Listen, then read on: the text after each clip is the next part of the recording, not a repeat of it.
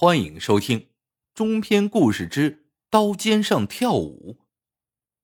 记者铁汉的文笔非常犀利，在圈里素有“铁笔”之称。这一天，他正伏案赶写一篇稿子，主编匆匆走了进来，交给了他一项重要任务。原来，铁汉所在的城市位于西南边陲，靠近缅甸金三角一带。大小毒贩常常汇集于此。按说现在贩毒吸毒也不是什么稀罕事，可奇怪的是，警方缉毒稽查这么严，毒贩们到底是怎么进行毒品交易的呢？铁汉的任务就是配合警方深入贩毒集团内部，挖出贩毒集团偷运毒品的内幕，然后写出一篇有分量的报道。主编把这个任务交给铁汉。是有缘由的。铁汉在十多年的记者生涯中，曾扮成乞丐深入丐帮达半年之久，曾只身打入非法传销队伍内部，回来之后用手中的铁笔写下数万字的长篇通讯报道，戳穿丐帮内部的重重黑幕，揭露非法传销的骗人伎俩，在社会上引起了巨大反响。警方也正是因为看中了这一点。所以想与报社合作，联手作战。但铁汉领了任务却犯愁了，为啥？丐帮好找，传销好进，可贩毒团伙却诡秘异常，上哪儿去找呢？主编似乎看透了铁汉的心事，说道：“你为何不去找找老广东呢？”这话提醒了铁汉，他立刻有了主意。说起这个老广东，他曾是丐帮的帮主，是个毒瘾极大的瘾君子。丐帮被取缔后，铁汉考虑到老广东的孤苦身世，积极联系戒毒所帮他戒毒。后来又东奔西走，帮他找了一个门卫的差事，还时不时的去看看他。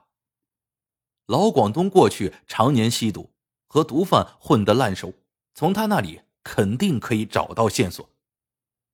铁汉开门见山的请老广东帮助联系毒贩，老广东极不情愿，因为毒贩是个个把脑袋掖在裤腰带上的亡命之徒，要是知道是他把记者引来，还不得把他给灵差活卸了？但碍于铁汉有恩于他，老广东思忖良久，终于决定豁出去。他对铁汉说：“好吧，我就提着脑袋帮你一回，不过……”你可千万不能露出破绽，否则咱俩的脑袋都得搬家。当晚后半夜，老广东就带着铁汉转大街、拐小巷，最后来到了一个黝黑的巷口。老广东幽灵一般的闪了进去，铁汉也紧跟了进去。摸黑走了一段路，老广东压低声音说：“到了。”他掀开脚旁的一个下水道的井盖，推了铁汉一把。快下去！随后自己也紧跟着跳了下去。两人下到井里，老广东似乎早有准备，掏出准备好的手电筒引路，下了竖向便是横向。刚刚走出几米，铁汉差点惊奇的叫出声来。原来井下面却是另有一番天地。横向足有一人多高，两人宽，到处都是琳琅满目的管子。选择这样的地方做交易，真是又安全又隐秘，毒贩子的眼光真不赖。在景巷里走了一段路，老广东停了下来，掏出一根烟，把它点燃。不大功夫，巷道里就隐隐传来了脚步声，但远远的不肯靠过来。此时，就见老广东把手里点燃的烟卷在空中顺时针画了三个圈，又逆时针画了三个圈。远处的脚步声这才又重新响了起来，越走越近。来人精瘦精瘦，老广东一看就认识，这人外号叫黑泥鳅。黑泥鳅见老广东领来了一个生人，转身就走。老广东急忙拽住他，指着铁汉：“你别小看人家，他可是个大主顾，我的生死哥们儿，放心吧，翻不了船。”见老广东这样介绍，黑泥鳅停了下来，不过那双贼眼始终上下打量着铁汉。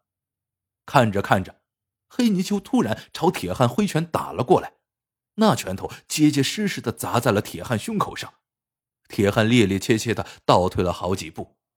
黑泥鳅哈哈大笑，双手抱拳：“嘿，得罪得罪，看来你真不是雷子，一点躲闪的功夫也没有。”铁汉这时才明白，黑泥鳅怕他是警察。消除了戒心，黑泥鳅单刀直入的问：“你要多少？”铁汉并不正面回答，反问道：“你有多少？”黑泥鳅瞥了他一眼：“胃口不小，多少你都能吞下？”